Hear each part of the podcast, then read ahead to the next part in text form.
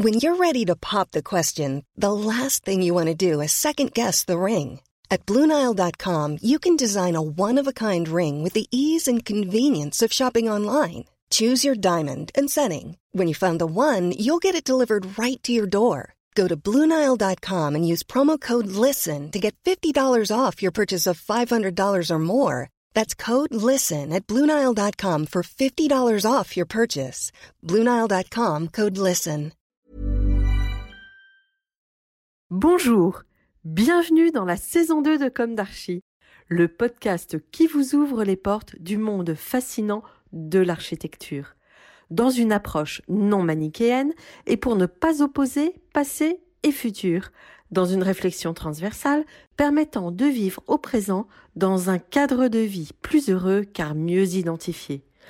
Carpe diem. Je suis Anne-Charlotte, chroniqueuse du podcast, accompagnée de l'ingénierie son pour vous offrir le meilleur. Merci et heureuse de votre fidélité. Maintenant, place au talent. Bienvenue dans Comme d'Archie.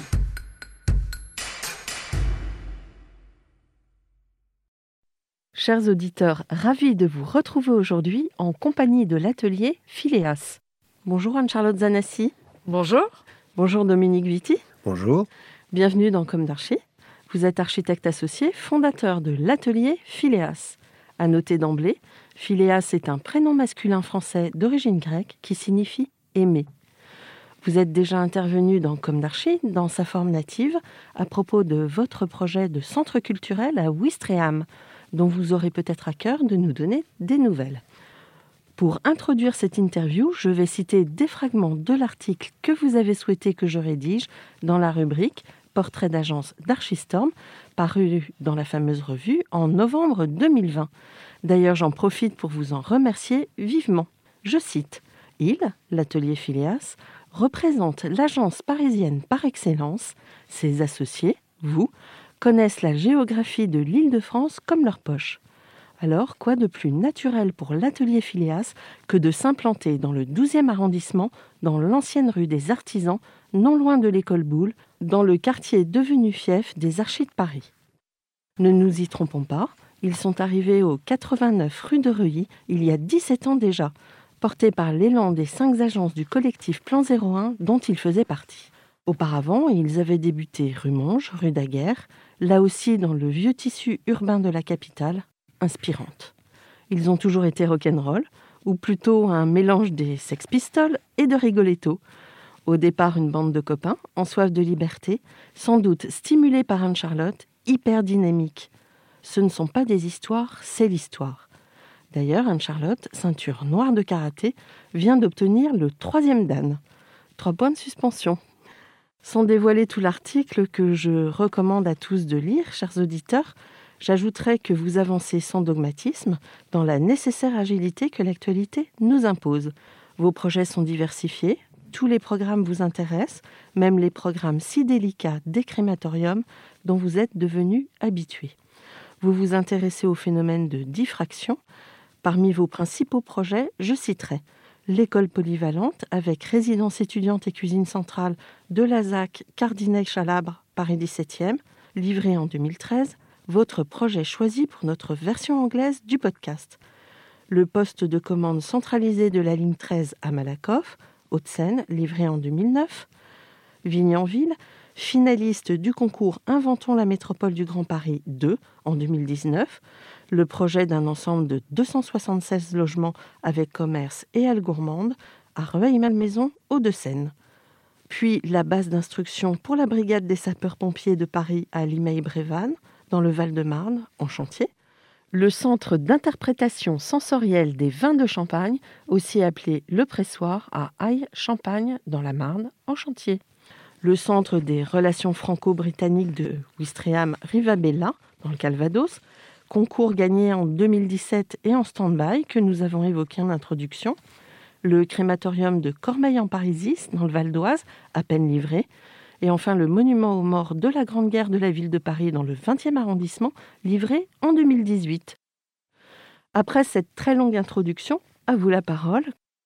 Commençons par le début. Pouvez-vous nous rappeler quels sont vos parcours respectifs, votre jeunesse, où s'est ancrée votre envie d'architecture, vos études? Dominique, c'est vous qui commencez? Ah, Oui. jeunesse, jeunesse. Euh, bah, le parcours d'architecture, moi, chez moi, il est un peu euh, simple et naturel. Je viens d'une famille qui a toujours été dans le bâtiment depuis mon euh, arrière-grand-père. Mais je suis celui qui a un peu trahi la cause, puisque j'ai passé des constructeurs aux concepteurs et en voulant devenir architecte, euh, contre l'avis d'ailleurs euh, de, mon père, qui trouvait que c'était euh, pas un métier assez physique pour moi. Voilà. Et sinon, mes études, c'est UP7 à Tolbiac, et avec quelques professeurs qui nous ont amenés au concours d'architecture, et j'ai vraiment commencé à trouver ma voie à travers cette, cette pratique-là. Famille italienne, je crois, hein, c'est oui, tout à fait, oui. Et vous avez grandi en France? Oui, en, en, Ritalie plus exactement, c'est-à-dire dans la banlieue de Villejuif. Voilà, donc euh, c'est... Euh, très immergé. Dans le... Voilà, très immergé dans le début. Et puis tout autour de moi, c'était que des constructeurs ou des gens qui travaillaient dans le bâtiment. Voilà. Hum. Anne-Charlotte Oui, alors moi, c'est pas du tout le même parcours, parce que moi, j'ai choisi ce métier euh, par une espèce d'intuition incroyable, puisque je n'avais aucun architecte ni constructeur dans ma famille, plutôt des énarques. Et euh, j'ai eu euh, cette intuition de. J'aimais le dessin et, les sciences et les mathématiques en particulier. Donc j'ai eu cette intuition de faire des études qui mêlaient les deux. Je me suis sentie très très à l'aise tout de suite dans les écoles d'architecture. Et effectivement, j'ai aimé cette dynamique créative euh, parce que c'est ce qui se passe dans les écoles d'architecture. on est vraiment dans la créativité et la culture de l'architecture et c'est ça qui m'a plu. Après, j'ai eu une, émotion euh, en voyant le, chantier des Halles, le trou des Halles, euh, où j'ai compris à quel point euh, l'architecture pouvait bouleverser la ville par ces nouveaux chantiers. Hum. Alors quand on grandit dans une famille d'énarques et qu'on veut faire de l'architecture, qu'on est une femme, il n'y a pas de comment dirais-je, à convaincre? Non, pas du tout. Non, non, ils étaient, mes parents étaient très très contents que je fasse exactement ce que je veux. D'ailleurs, c'est ce que je fais depuis toujours, puisque j'ai voulu monter mon agence assez rapidement, ce qui euh, donne une très grande liberté. Hmm. Donc, quand et comment avez-vous commencé votre activité d'architecte? Vous disiez que vous avez très vite monté votre agence, mais pour monter une agence, il faut une commande oui, alors la commande, en fait, elle est, euh, elle est arrivée par hasard. C'était notre. Euh, euh, on a fait un, projet de gare maritime près de Barneville-Carteret. C'était un petit concours qu'on a gagné. mais en réalité, on a, avec Dominique, fait beaucoup de concours pour étudiants. Mmh. Quand nous étions à Paris-Tolbiac, à UP7, et on était à la recherche de tous les concours possibles et imaginables. Et celui de la gare maritime est arrivé comme ça. C'était un petit projet, mais dans un site incroyable, qu'on a gagné, mais par hasard. Euh, c'était une époque où euh, il n'y avait pas les, candidatures à envoyer étaient moins formalisées qu'aujourd'hui. Et les concours aussi, il y avait des oraux. Enfin voilà, c'était vraiment une autre époque. Et ça a été l'acte fondateur de l'agence. Oui. Mais très vite, euh, on a peu travaillé en agence et, monté notre agence très vite. Mais vous étiez très entraîné au concours. Oui, oui, Donc euh, peut-être qu'au bout d'un moment, le travail finit par payer. Oui, oui. Et puis euh, c'est une dynamique qu'on aime. on est. On est des bêtes à concours, je crois. C'est un, élan créatif, d'une part, et puis une analyse à conjuguer avec l'élan créatif, hein, une analyse des contraintes. Mmh. Vous, vous parliez de, des agences quand même dans lesquelles vous étiez passé. Il me semble qu'il y avait Yves Lyon. Oui, oui, oui. J'ai, en fait, j'ai, fait mon diplôme avec euh, Yves Lyon euh, et je suis allée travailler dans son agence après pendant deux, ans. Euh, c'était une très très bonne expérience. J'ai travaillé dans quelques agences, mais pas longtemps. En fait, on a monté l'agence très vite. Il y a plus de 25 ans maintenant. Mmh. Et Dominique? Bah, justement, non. Moi, j'ai pratiquement jamais travaillé en agence à part en charrette euh, en tant qu'étudiant, mais c'est vrai qu'on a gagné ce concours. On est juste, juste de se diplômer. L'encre du diplôme était même pas encore sèche en ce qui me concerne. Donc, euh, on s'est jeté tout de suite euh, dans cette aventure et, voilà. Pour ma part, j'ai appris toute la partie, en tous les cas la partie la partie opérationnelle, euh, pour ne pas la mélanger avec le conceptuel, mais avec, euh, bah, sur le tas pratiquement, et en bénéficiant de, de l'expérience qu'avait déjà acquise Anne-Charlotte sur, dans, dans le travail d'agence. Voilà. petite expérience. Mais c'est vrai qu'on s'est construit, on s'est construit autour de nos projets essentiellement. Et avec beaucoup d'inconscience, mais, mais tant mieux. oui, parce que finalement, vous êtes intact. Oui, oui, oui. Vous n'avez pas été façonné. Absolument. Il y a une grande, un regard nouveau. Tout à fait. Tout à fait. Alors, l'une de mes questions récurrentes dans Comme d'Archie est est-ce qu'aujourd'hui vous avez le sentiment d'avoir accompli ce que vous imaginiez à la sortie de l'école? Eh, oui et non. oui et non. Je répondrai la même chose. Oui et non. Peut-être pas pour les mêmes raisons. Peut-être pas pour les mêmes raisons. Alors. oui, parce que, comme on le disait, on, a eu la chance euh, de, de, monter notre agence très vite et c'est ce qu'on voulait faire. Euh, Charlotte et moi, dès, le début. Donc, on a construit notre outil, on s'est construit autour de, cet outil, et, dès le début, on a pu travailler comme euh, avec une certaine liberté, on va dire, de, conception en tous les cas. Et euh, on, a, bénéficié pour cela effectivement des opportunités que nous avait amené, euh, nous avait amené notre parcours d'étudiant à travers les concours et de cette fameuse inconscience dont parlait Anne-Charlotte, parce que se lancer tout de suite dans une aventure d'agence à peine sortie de l'école, ça demande une bonne dose d'inconscience que seule la jeunesse apporte et c'est une chance. Alors oui pour ça, et non parce que personnellement, à ce jour, j'ai pas l'impression d'avoir eu l'opportunité de travailler sur euh, le projet que j'ambitionne de faire depuis que l'envie d'architecture euh, m'a envahi. Euh, alors, projet qui, au-delà du maître d'ouvrage, du programme, du budget, se caractérise surtout par une, liberté complète de, conception, ce qui n'existe pas en réalité dans notre métier, ce qui en fait même toute la différence euh, avec les autres arts qui ont cette liberté d'expression. Mais ça, ce serait mon rêve, de pouvoir travailler un jour sur un projet avec la même liberté qu'un peintre ou un sculpteur peut avoir par rapport à son œuvre. Alors ça reste un Graal, ou plus modestement une, carotte, mais c'est ce Graal, c'est ce Graal qui, euh, qui nous tire, enfin qui me tire et qui Attention, parce qu'avec la carotte, il y a souvent le bâton. Hein. il, y a le bâton aussi. Euh, mais c'est ce, sentiment qui me permet de mettre, euh, en tous les cas, cette ambition au service d'un commanditaire pour non seulement répondre à, sa problématique, mais aussi pour la dépasser. Quoi. Mm. Donc un projet ex nihilo avec euh, comme toile blanche mm. le terrain. Bah, c'est arrivé dans l'histoire de l'architecture où certains architectes ont eu des commandes, euh, en particulier de maisons individuelles, c'est souvent le cas. Euh, ah, toi, c'est plutôt d'une tour dont tu rêves, non? Une tour individuelle, oui, ça serait magnifique. mais il y, a ce côté où, à un moment, on peut vous demander de livrer votre votre bâtiment, euh, comme encore une fois, comme un peintre ou un sculpteur livre, mm. euh, livre son mm. œuvre. Ça reste.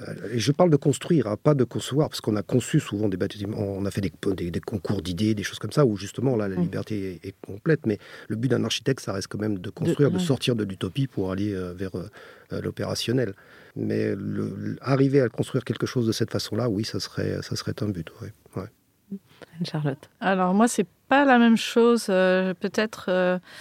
Moi, j'ai un avis plus euh, pragmatique, on va dire, sur euh, mes rêves, paradoxalement. Euh, oui, j'ai le sentiment d'avoir accompli ce dont je rêvais à la sortie de l'école, c'est-à-dire d'avoir construit une agence d'abord et construit beaucoup de bâtiments avec une très grande liberté de penser. Mhm. malgré tout. Donc ça, c'est pour ça que j'ai monté mon agence. Donc oui, c'est accompli et ça reste encore mhm. chaque jour à accomplir. Donc ça, c'est un vrai plaisir. Et non, je n'ai pas accompli ce que j'imaginais à l'école, parce qu'en fait, ce que j'imaginais à l'école a complètement changé. Le métier a changé, euh, le monde a changé, en fait, euh, en réalité. Et donc, on ne pouvait pas imaginer, euh, il y a 25 ans, quels seraient les enjeux auxquels on ferait face 25 ans plus tard en tant qu'architecte. Et je n'ai d'ailleurs pas d'idée encore. Il y a beaucoup d'innovations à chercher. Euh, il y a eu un petit coup d'accélérateur récemment avec euh, cette pandémie mondiale, mais même, même sans ça, j'ai le sentiment de ne pas avoir euh, accompli ce que j'imaginais, parce que ce que j'imaginais n'était pas imaginable aujourd'hui, avec le monde qui a changé. Et j'ai l'impression que notre métier est en tel bouleversement parce que le monde change que les défis les plus importants restent à accomplir pour les architectes. Et je suis convaincue que les architectes ont un rôle à jouer dans la modification du monde et dans sa résilience et sa transformation. Donc la pression est plus grande, c'est ça? L'attente est plus dense. Oui, mais C'est ça? pas une pression au sens négatif en fait. Ouais. C'est simplement l'impression de la pression d'un métier qui est utile, Ouais. euh, De trouver des solutions. et qui a du sens. Voilà. Mm.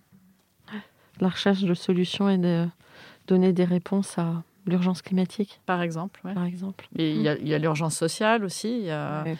il y a la transformation euh, de l'économie en écologie. Il y a beaucoup de choses. Il y a beaucoup de choses dans lesquelles l'architecte euh, et les urbanistes, sur lesquels ils peuvent intervenir. Ouais. Vous vouliez ajouter quelque chose peut-être sur le rêve? Non, le rêve, le rêve, Mm. c'est la créativité. Et ça, c'est euh, c'est le moteur. Pouvez-vous nous raconter maintenant l'histoire de vos projets? Alors, nos projets, on n'a peut-être pas la même façon d'en parler, Dominique et moi. Euh, nos projets, c'est plutôt la façon dont on les conçoit, sur lesquels on peut dire quelque chose. C'est-à-dire que nous, nous d'abord, on fait que des objets uniques. Euh, on n'a pas de signature, on n'a pas d'écriture, hormis. Enfin, ça, c'est ce que vous dites. euh, on, dit aussi que notre signature, Mhm. c'est l'immersion. Ouais. C'est-à-dire que chaque objet se fond dans son paysage, paysage au sens large du terme, un paysage euh, qui peut être euh, urbain euh, et qui est le contexte en fait. Et euh, c'est cette approche-là qui nous guide, c'est-à-dire des objets complètement fonctionnels avant tout Mhm. et immergés et intégrés dans leur paysage et qui intègrent les contraintes. Mhm. Dominique? Oui, je pourrais, je pourrais dire euh, la même chose, mais c'est vrai qu'on on, on s'interdit d'avoir euh, un style autant que style Ouais. euh, esthétique. Mm, Euh, oui. Voilà, parce qu'en fait, ça peut être une approche hein, qui est tout à fait euh, noble euh, dans certains cas. hein, Il n'y a pas de, critique là-dessus. Mais c'est pas notre façon de voir les choses parce que on devient prisonnier quelque part d'une image où on va reproduire finalement un, modèle et qu'on va essayer d'adapter à des programmes. Bon, voilà, c'est pas ce qui nous intéresse. Nous, ce qui nous intéresse, c'est pratiquement d'être surpris par notre projet. Donc, c'est la méthode d'élaboration du projet. On l'a développée depuis plusieurs années. Maintenant, ça, fonctionne bien. Et ce qu'on aime, c'est effectivement le, contextuel, l'immersion, et de ça doit naître quelque chose qui, au bout d'un moment, crée une émotion euh, chez nous, donc une surprise. Souvent, la surprise et l'émotion euh, sont liées. Voilà. On a des gimmicks, hein, d'ailleurs, euh, le reflet, Oui. euh, la fractionner les projets. euh, Après, c'est ce que j'allais dire. Le naturel a tendance à revenir au galop. Il y a des choses que l'on aime et qui ressortent, mais c'est surtout sur l'idée du, du- effectivement, de, de l'émotion que doit générer un projet. Le, le reflet en étant une. On travaille beaucoup sur cette notion-là, mais ça évolue. Mais encore une fois, quand on part sur une étude, on part d'une feuille blanche et d'un programme. On n'a pas d'image préconçue dans la tête et on sait, on dit pas tiens, on doit arriver directement là. Non, on va, on va, on va faire le chemin et on va voir où on arrive et on arrive toujours généralement quelque part et on est content d'y arriver, quoi. Une recherche créative. Pour cela, vous écoutez beaucoup, j'imagine, les commanditaires? Oui, Oui, Bah, forcément. Ah, bien obligé, entendu. C'est c'est Non, mais bon. C'est indispensable. On est vraiment, euh, je, je m'oppose vraiment à l'idée de l'architecte qui fait des caprices euh, Non, et puis, euh, pour son projet. Euh, je- c'est quelque chose que je n'aime pas et que, dont on entend souvent parler de la part de, de clients qui ont eu des expériences avec des architectes qui défendent leur projet, leur dessin, leur façade. C'est quelque chose que je ne comprends pas. Oui, mais en même temps, euh, vous parliez de Beaubourg et j'imagine qu'il a fallu batailler pour Bien sûr. défendre un tel Et projet. on bataille nous-mêmes, Ouais. beaucoup. Mm. mais euh, dans l'idée d'un bien commun euh, qui soit d'une part euh, celui de notre client, mais celui Mm. des habitants qui sont autour, des utilisateurs, hein, pas, Ouais. pas uniquement notre plaisir à nous. Vous construisez pour les autres. Oui. Bon, à la base, on reste des fonctionnalistes. hein. On a été élevés comme ça, si j'ose dire. Donc, euh, la, la fonction, c'est par la, la porte par laquelle on aborde le projet. Mais le- je pense que le but de l'architecte, c'est de transcender cette fonction-là. Donc, euh, de répondre à la question du client, de répondre à ses attentes, mais c'est lui apporter autre chose. Je ne pense pas que Beaubourg a été un problème. euh, quand on parlait de Beaubourg, a été un projet, par exemple, difficile euh, au choix parce que c'est un projet qui a une telle cohérence et c'est ce qu'on essaye de nous d'apporter à travers nos projets Mhm. aussi, une cohérence dans le discours que finalement ça devient binaire. C'est oui Mhm. ou c'est non. Ça plaît, ça plaît pas, ça répond, ça répond pas. C'était Pompidou d'ailleurs. Oui, en plus. Voilà. ouais. Enfin, Voilà, bon. qui, qui- qui- On- on connaît l'histoire. on connaît Ouais. l'histoire, il- qui, qui l'aimait pas. Nous la connaissons. nous. Oui, oui. Mais quelle Ouais. chance on a eu euh, que ce projet ait été choisi et soit construit. euh. Mm. Voilà, mais à la base, c'est ce qu'on fait, c'est ce qu'on essaye de faire, c'est-à-dire de prendre le projet par la fonction et puis d'arriver à la transcender. Ok. Alors, l'école polyvalente euh, de la ZAC euh, Cardinet-Chalabre avec la résidence étudiante et la cuisine centrale. Mmh. Comment ce projet euh, a vu le jour? Oh, il, est né d'une demande de programme, de superposition de trois programmes différents sur un terrain très très petit face à un parc magnifique, le parc Martin Luther King.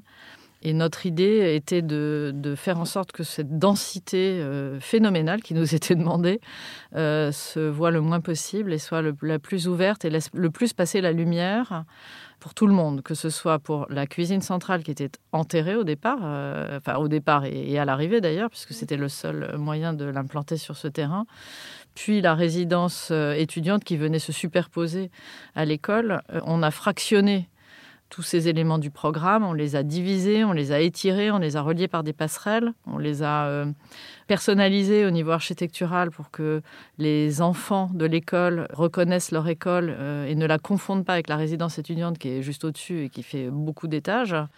Et c'est cette euh, fracture du projet qui l'a rendu finalement le plus environnemental possible. Après, on a rajouté ce qui était demandé euh, dans le cahier des charges de la ZAC. Euh, c'est un, projet euh, passif avec des dispositifs environnementaux très poussés. Mm. D'ailleurs, le... c'est assez intéressant parce qu'on a sur cette densité, on a l'impression d'un grand projet. Oui. Hein, alors que le, terrain. Le terrain est tout petit. tout petit. Tout petit. Alors, le poste de commande centralisé de la ligne 13 à Malakoff. Ah, celui-là, euh, celui-là, il est né, euh, il est né euh, par hasard en fait. en fait, on travaillait déjà pour la RATP sur, sur des missions de restructuration de, stations de métro, et ils nous ont appelé un jour en disant on a enfin dans fin fond d'une ruelle de Malakoff, qui est une impasse d'ailleurs, contre un talus ferroviaire qui sert de, zone de parking un peu délaissée. On voudrait construire un poste de contrôle centralisé, qui est en fait un bâtiment très très très très technique. Hein, voilà. Et sans fenêtre. Et sans fenêtre, parce qu'on ne pouvait pas ouvrir de fenêtre. Donc, bon, voilà, est-ce que ça vous intéresse? Bah, On dit oui, bien sûr, ça nous intéresse. C'est l'occasion de, réfléchir sur un sujet comme ça. Et ce projet, c'est de vilain petit canard. Euh, c'est petit à petit transformé en signe blanc. C'est-à-dire que on a pu construire un projet en utilisant toutes les contraintes qui étaient les contraintes techniques, ces contraintes justement de non, de ne pas pouvoir ouvrir de, baies euh, sur la façade principale, de devoir s'appuyer sur un talus ferroviaire qui était déjà euh, un élément à la fois, euh, à la fois rude et à la fois pénalisant à cause des, des vibrations du trafic. Et et petit à petit, ce bâtiment s'est transformé, il est devenu euh, ce qu'il est aujourd'hui. On en a fait presque une scénographie urbaine qui a commencé à intéresser la ville. Et puis la ville nous a demandé de travailler sur l'impasse pour la transformer en rue. Et voilà. Et ça a été euh, une espèce de cercle vertueux qui a fait que l'architecture a participé à régénérer un, territoire qui était complètement à l'abandon et complètement, euh, complètement délaissé. La nuit, il est particulièrement présent? Oui. Mm. Oui, oui, il est très visible. Mm. Euh, ça en fait un objet quasiment. Euh, enfin, c'est à la frontière entre l'objet artistique et l'objet architectural. Mm. Euh, venant d'un objet au départ très technique, c'est rigolo d'en être arrivé là. Alors, Vignanville, le concours d'Inventons la métropole du Grand Paris 2. Bon, là, c'est les projets qui mettent en place un process d'intelligence collective. Euh, donc là, c'est vraiment ce qui s'est passé. On était une, on était une équipe très très large euh, avec le promoteur euh, qui était le groupe Pichet et avec un projet de, de halle gourmande et beaucoup beaucoup de logements à implanter. Et ce, qui a été très sympa dans ce concours, euh, c'est de travailler avec la partie euh, d'exploitation de vignobles du groupe Pichet, parce qu'ils font aussi du vin en plus de l'immobilier. Mmh. Et on a réussi à rendre crédible l'idée de venir cultiver des vignes sur euh, des toits d'immeubles pour faire une production de vin. Et c'est l'inclusion d'une agriculture urbaine dans un projet urbain de grande ampleur. Et avec une, une, forte note poétique, oui. finalement. Oui, oui, oui. oui, et puis des bâtiments euh, très, très forts au niveau de l'architecture, de leur architecture. Oui, là, en fait, les toitures deviennent euh, des façades. Des... C'est ça, oui. Et des, des coteaux. Et puis, ça fait des logements euh, incroyables euh, qui sont euh, insérés dans, dans un paysage urbain, mais qui ressemblent euh, vraiment à un paysage naturel par Mm. endroits. Alors celui-là, quel est l'avenir de ce projet? Dans le cadre des réinventés, il fait partie des projets. Il euh, était finaliste, mais, euh, mais pas lauréat. ouais. Euh, après, on, on ne désespère pas de prolonger cette idée avec euh, le promoteur sur un autre terrain, pourquoi pas, oui. Alors, la base d'instruction pour la brigade des sapeurs-pompiers de Paris à Limeil-Brévannes. Alors, bah, ça, c'est- un projet euh, qu'on adore euh, parce qu'on travaille pour les pompiers euh, et que... Les héros. Là, voilà. Leur devise étant sauver ou périr. Quand on fait des réunions avec eux, je peux vous dire qu'on ne moufte pas. Et c'est surtout aussi une très grosse restructuration avec transformation d'un bâtiment existant qui était laissé à l'abandon depuis les années euh, 80, je pense. Et on, donc, on donne une nouvelle vie à ce bâtiment. Et quelle vie puisque c'est un immeuble euh, où il y a de l'enseignement théorique, mais aussi de l'enseignement euh, pratique. Il y, a des- il y a une partie de l'immeuble qui va servir à l'exercice des pompiers, dans lequel on met le feu, on l'éteint, on met le feu, on l'éteint toute la journée. Donc, euh, Un centre d'entraînement de ah, mise à voilà. feu. Donc c'est voilà. Et puis on a des bureaux pour l'état-major aussi. Enfin, c'est un projet euh, très sympa parce qu'il est très très, Atypique. très atypique et, également on, on l'adapte aux contraintes d'un bâtiment existant qu'on restructure. Ouais, donc en fait, là, vous aviez un cahier des charges et il y a toute une discussion en plus avec euh, la maîtrise d'ouvrage Oui, oui. pour définir. euh, Ah, c'est un concours qu'on a gagné au départ. hein, Voilà. oui, on a gagné mais, le concours. mais est-ce que justement après, euh, le dialogue. Ah bah, il est, il est Il est indispensable. ouais. On voit régulièrement les pompiers justement pour parler de tous les détails. C'est pas rien de, de faire une- la moitié d'un immeuble dans lequel on met le feu et on l'éteint toute la journée. Donc il y a... Bien sûr.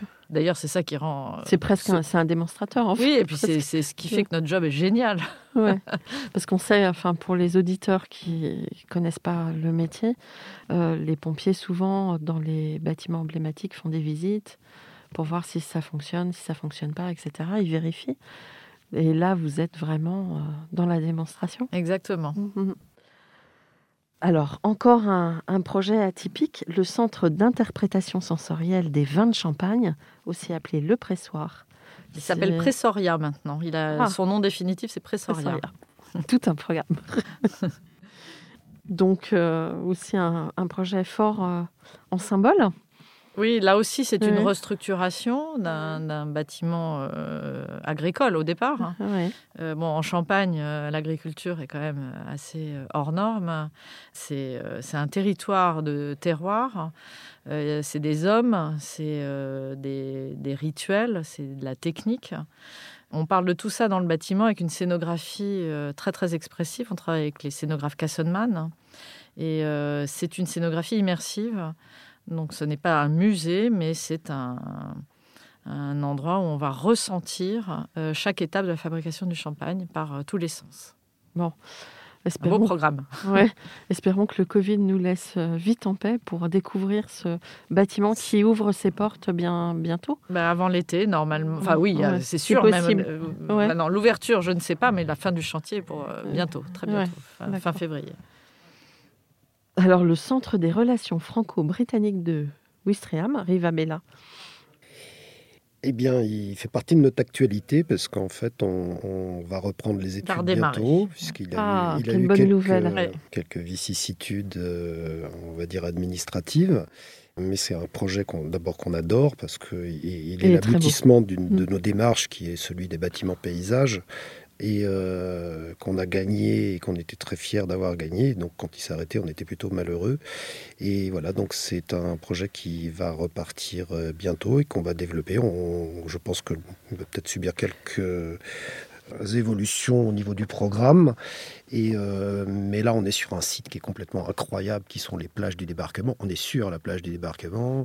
Bon, voilà, déjà, rien, Oui. rien- rien que le site euh, Ouais, ouais. Nous, nous, nous, nous fait vibrer et frissonner à chaque fois qu'on touche à ce projet. Quoi. Voilà. Ouais, On a l'impression qu'il sort euh, du sable. Ouais, c'est exactement. oui, c'est Mmh. tout à fait. On, Ouais. pourrait le, on pourrait le considérer comme une dune habitée, et, mais hum, pas que. Pas que voilà. Euh, vraiment, là aussi, euh, j'espère, on croise les doigts. Oui, oui, Pour oui. que- Croisons, croisons. Je veux être invité à l'inauguration. Moi aussi, moi aussi, j'y tiens énormément. Et comme d'ailleurs nous avions interviewé euh, le maire, euh, Oui. euh, Oui, oui, oui. euh, voilà. Oui, qui, qui est toujours là et qui, a l'intention de redémarrer le projet Ouais. maintenant. ouais. Bon. Alors le grand sujet des crématoriums, hmm, il y a donc celui de Cormeil en Parisis. Peut-être que vous voulez parler du du crématorium de manière plus générale ou de celui-là, je ne sais pas. Bah, les crématoriums, c'est une histoire euh, qu'on a héritée en quelque sorte de notre euh, expérience avec Plan 01 quand on s'était appliqué à, essayer de rechercher des projets qu'on considérait comme euh, orphelins en architecture. On avait identifié ce thème-là à l'époque comme quelque chose qui, méritait l'attention des architectes, en tous les cas en France, puisque ce n'est pas le cas dans d'autres pays. Et puis on a gagné un premier concours, ce qui était celui de la métropole de Rennes. Après, on a continué, puis Phileas a continué naturellement, euh, puisqu'on se trouve, nous, assez à l'aise avec les projets à, à forte teneur symbolique. Voilà. Euh, C'est-à-dire, plus, plus exactement, des projets qui marient à la fois une technicité très particulière et très grande, c'est ce qu'on avait vécu déjà sur le PCC, hein, puisqu'on Mhm. en a parlé tout à l'heure, mais justement qu'on peut transcender pour euh, lui donner sa, sa forme autour du, de sa fonction, mais surtout du symbole et de, de l'émotion qu'on veut faire ressortir à travers ça. Et je crois que le, le- tout le monde comprendra qu'un crématorium euh, est déjà, rien que par le thème, d'une puissance symbolique euh, immense par rapport à l'émotion qui se dégage de sa fonction. Quoi. Voilà. À Cormeil, on a fait un, un bâtiment circulaire euh, tout habillé de, de miroirs, euh, ce qui fait que le bâtiment est, est extrêmement doux. Et de l'extérieur et de l'intérieur, il se mélange avec le, le paysage, qui n'a rien de remarquable d'ailleurs, ce paysage, mais euh, il y a quand même des arbres, euh, il, y a, euh, il y a le ciel beaucoup. euh, il se confond avec le ciel par moments, le, le bâtiment, c'est très très joli. Donc il y a à la fois une dimension de recueillement et de parcours. Il y a une aussi. poésie, en tout cas. Ouais. Voilà, une poésie euh, qui est, bon, Ouais. je pense, la bienvenue dans, dans ce genre de, Ouais. de bâtiment. Alors le monument aux morts, bah, puisqu'on est dans le sujet. Puis après on rebondira. Ah bah, c'est un, un- un geste simple, un geste quasiment de design, de design urbain. Euh, c'est une grande plaque euh, d'acier bleu qui fait 300 mètres de long, euh, sur tout le, toute la longueur du mur euh, du, du Père Lachaise, avec 95 000 noms, qui sont les noms des, des morts de la ville de Paris en- entre 1914 et 1918. Euh, Il y a une forme d'exploit technique sur, sur cette longueur, sur un- une rue en pente.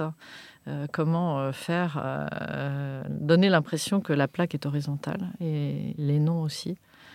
Et puis c'est un, c'est un plaisir aussi de temps en temps de passer à ce genre d'échelle qui est très différente des bâtiments. Donc là, vous estimez que j'ai cité vos projets à la fois emblématiques et ceux d'actualité. Vous aviez peut-être un autre projet dont vous vouliez parler? Ah ben, euh, des concours qui ne sont pas encore gagnés. Ce qui est- Vous Donc, pouvez euh, peut-être pas en parler. Donc on ne peut pas en parler.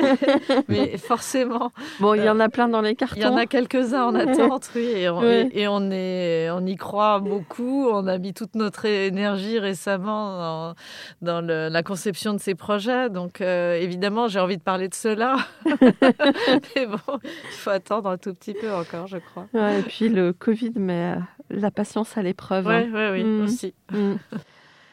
Alors, comment est composée justement les... votre équipe qui vous accompagne sur ces concours? Ah ben, on l'appelle la team, hein, la team Ouais. Phileas. Ce qui résume assez bien et facilement euh, l'esprit euh, dans lequel on travaille euh, et dans lequel je- nous souhaitons continuer de travailler, c'est l'esprit d'équipe. Ouais. C'est un métier qui est complètement collaboratif, où on doit intégrer des compétences et des avis et des normes qui viennent de tous côtés, sans parler des contraintes euh, fonctionnelles et, de budget, bien entendu, qui sont le socle de la réflexion. Je pense que euh, faut a- appliquer cette démarche collective, et cette intelligence au départ au sein de l'agence. C'est-à-dire que les architectes travaillent euh, en binôme ou à plus nombreux. On fait des présentations, on demande les avis des uns et des autres. Euh, ils sont susceptibles de s'aider aussi les uns les autres. Et on les associe, euh, on fait des réunions, euh, de, toute l'agence est impliquée toutes les semaines pour les associer. et on a l'intention de continuer et d'augmenter cette participation dans notre travail, d'intégrer vraiment tous les acteurs de l'agence à cet esprit d'équipe. Sachant qu'on n'a pas que des architectes, dans évidemment une grande majorité d'architectes, mais on a un directeur technique qui, euh, qui gère la partie économique euh, et technique euh, d'une partie de nos projets, et puis des personnes qui s'occupent évidemment de la communication, du développement aussi. Oui, c'est vrai que vous êtes bien équipé de ce côté-là. Mm, c'est bien. Vous fonctionnez en BIM Absolument. Hein oui, oui, on a fait notre révolution euh, BIM euh, il y a longtemps déjà. Euh, c'est-à-dire qu'on conçoit tout en 3D avec un logiciel qui est fait pour les architectes dès le départ, dès les concours.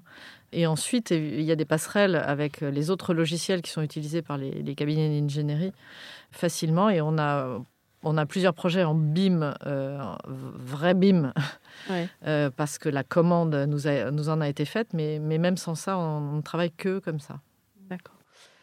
Euh, vous trouvez que la commande publique est en train de changer? Oui et non.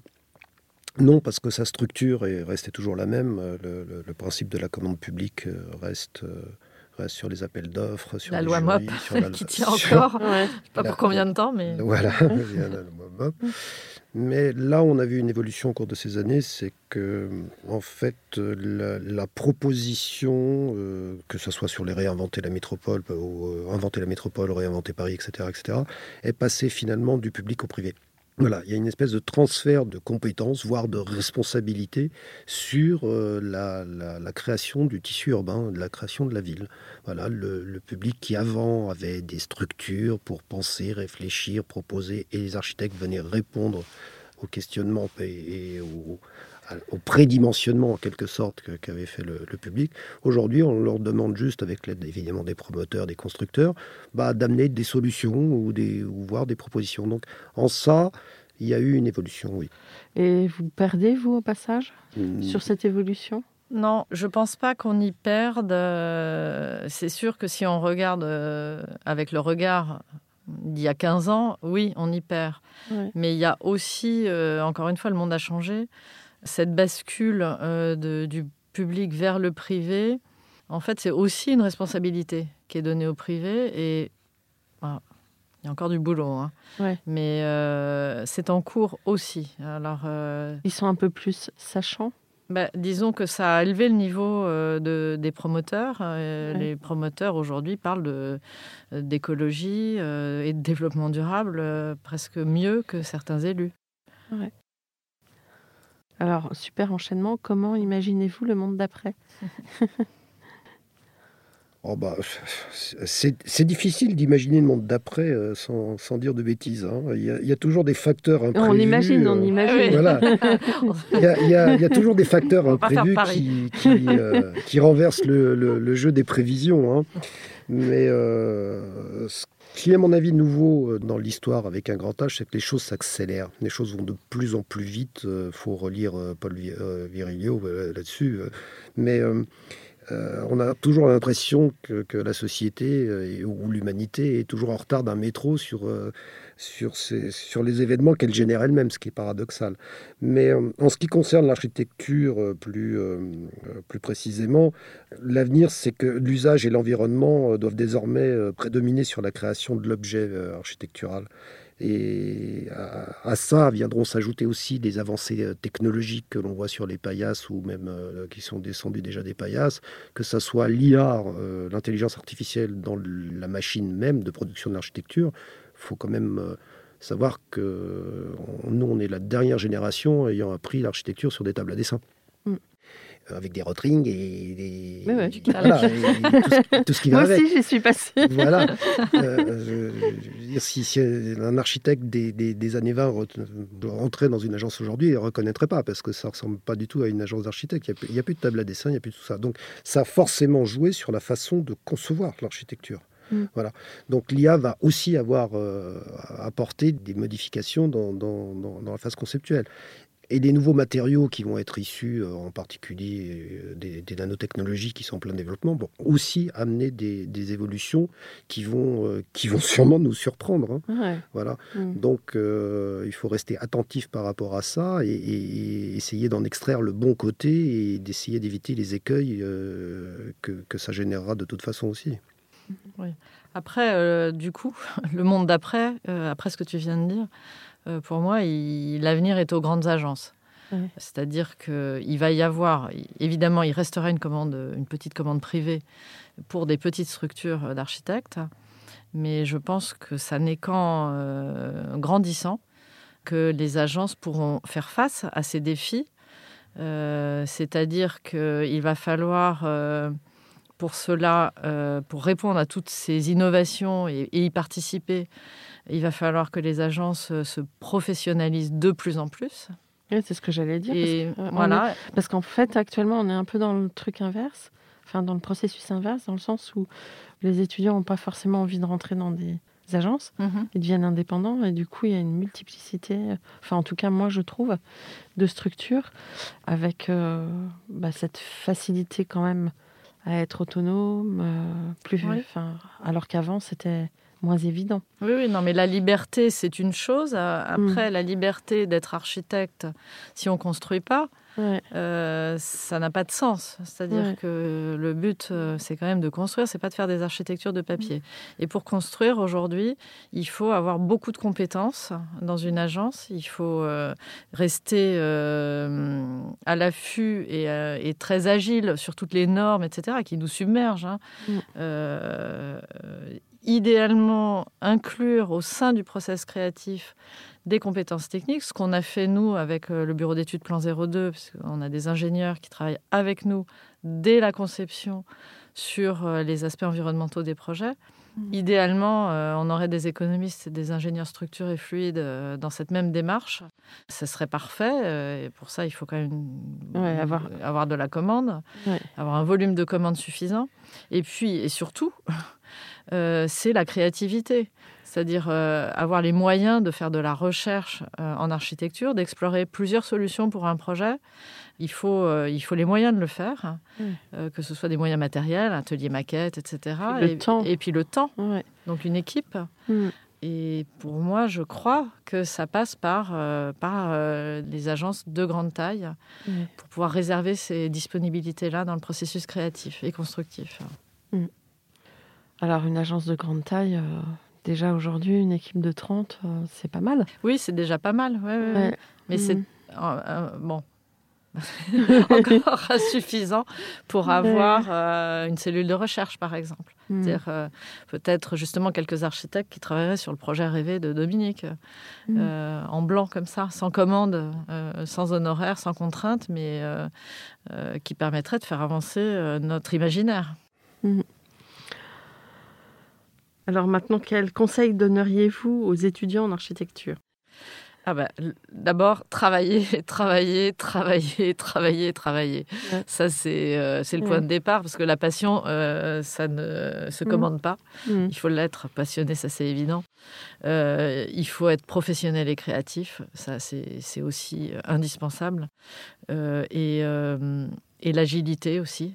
Euh, c'est-à-dire être capable d'évoluer, de, comprendre qu'il y a des changements dans le monde euh, et de s'y adapter, et d'être résilient aussi, parce que euh, on fait ce métier, on perd beaucoup de concours, mais en fait, on, on apprend de nos échecs.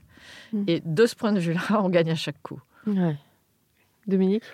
Ah bah, c'est d'y croire. Hein. Faut aux jeunes, il faut leur dire qu'il faut y croire. L'architecture, c'est pas un métier. Si quelqu'un le fait comme un métier, il, va, ça va être très décourageant. C'est une vocation. C'est même pire que ça. Ça peut être, ça doit être une addiction. Oui. c'est le seul moyen d'encaisser. un euh, petit côté masochiste, c'est ça non, sans aller dans le maso, parce que euh, c'est de prendre du plaisir, justement, d'y trouver du plaisir. Donc, de trouver du plaisir, qu'à faire que ça. Moi, je dis toujours qu'un architecte euh, doit faire de l'architecture comme un pommier fait des pommes. C'est-à-dire qu'il le fait naturellement et il ne sait pas faire autre chose. Voilà. C'est pour ça qu'il continue à faire ça et qu'il trouve toujours du plaisir. Les pommes qui ne tombent jamais très loin de l'arbre. Hein. Voilà, évidemment. on peut continuer dans la métaphore. Sinon, moi, en tout cas, c'est une belle métaphore. je crois que je l'ai piqué à quelqu'un, elle n'est pas, tout à fait de moi. Et euh, ce que je voudrais dire au maître d'ouvrage, aux commanditaires en tous les cas, c'est de faire confiance aux architectes, de donner, de donner leur chance aux architectes, de les écouter. Les architectes, c'est bien. Quand ils font bien leur métier, ça fait rêver, ça apporte une, quelque chose de formidable à une ville. Donc que, que nos commanditaires nous fassent confiance, nous donnent cette opportunité-là, parce que c'est ce qui va rester de toute façon euh, de notre passage et de leur passage aussi. Donc euh, il faut qu'ils aient cette ambition, qui soit une, ambition à, long terme. Voilà. Est-ce que, j'ai une question qui me vient à l'esprit, aujourd'hui vous auriez plus tendance à aller vers du durable, c'est-à-dire un bâtiment euh, construit non pour 50 ans mais pour 150 ans par exemple, ou plus tendance à aller vers du léger qui puisse être euh, démonté, remonté, réutilisé. Les, deux. Les deux. Les deux. Le durable euh, doit être réversible. Ça, c'est clair. Même si c'est du durable pour 20 ans, il faut que les bâtiments aujourd'hui puissent évoluer. Ça, c'est certain. Mm. Et d'ailleurs, on transforme beaucoup de bâtiments des années 70. Euh, euh, en ce moment, à l'agence, on les transforme euh, en, les rendant vertueux énergétiquement et en changeant leur programme. Mais c'est pas facile, ils n'étaient pas conçus pour ça. Oui, puis un bâtiment des années 70, au niveau acoustique, c'est pas évident. ah oui, oui, non, mais il y, a tout, y a tout à remettre à plat. Mais c'est intéressant de ne pas démolir, du coup. Mm. effectivement, c'est l'air du temps, il est là aujourd'hui. La première vertu euh, du développement durable, c'est d'éviter, si possible, de casser ce qui a déjà été construit. Mm. Donc euh, déjà, ça de pouvoir le réadapter, mais ce qui est nouveau aussi dans la conception des bâtiments, c'est que maintenant, on prend en compte cette deuxième, troisième, quatrième vie des bâtiments quand on conçoit un bâtiment, ce qui ne se faisait pas avant. Voilà. Mm. Avant, on concevait pour pour un programme, pas forcément pour une durée, mais quand le, programme était obsolète, on pouvait, on pouvait raser le bâtiment si c'était pas une œuvre euh, qui était considérée comme euh, historique ou, euh, ou, dominante. Quoi. Mm. Voilà. Aujourd'hui, non. Aujourd'hui, quand on attaque un projet, on essaye de le penser parce qu'il va avoir une deuxième vie, voire une troisième vie, que ce soit au niveau de ses matériaux ou au niveau même de son programme. Mm. merci beaucoup pour euh, votre témoignage. Euh, Merci. Je, fais un appel aux maîtres d'ouvrage. Ils sont super, l'atelier Phileas. Allez, bah, à bientôt. Merci. Merci. Au revoir.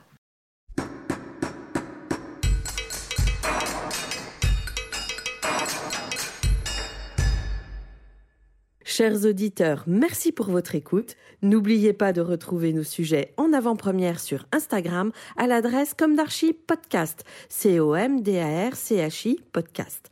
Si vous aimez ce podcast, favorisez sa diffusion en lui donnant 5 étoiles sur Apple Podcast, plus un petit commentaire, ou sur votre plateforme de podcast favorite. Et surtout, abonnez-vous pour écouter tous nos épisodes gratuitement. À bientôt, et d'ici là, Prenez soin de vous. Imagine the softest sheets you've ever felt. Now imagine them getting even softer over time. That's what you'll feel with Bowl and Branch's organic cotton sheets. In a recent customer survey, 96% replied that Bowl and Branch sheets get softer with every wash. Start getting your best night's sleep in these sheets that get softer and softer for years to come. Try their sheets with a 30-night guarantee. Plus, get 15% off your first order at bowlandbranch.com. Code BUTTERY. Exclusions apply. See site for details.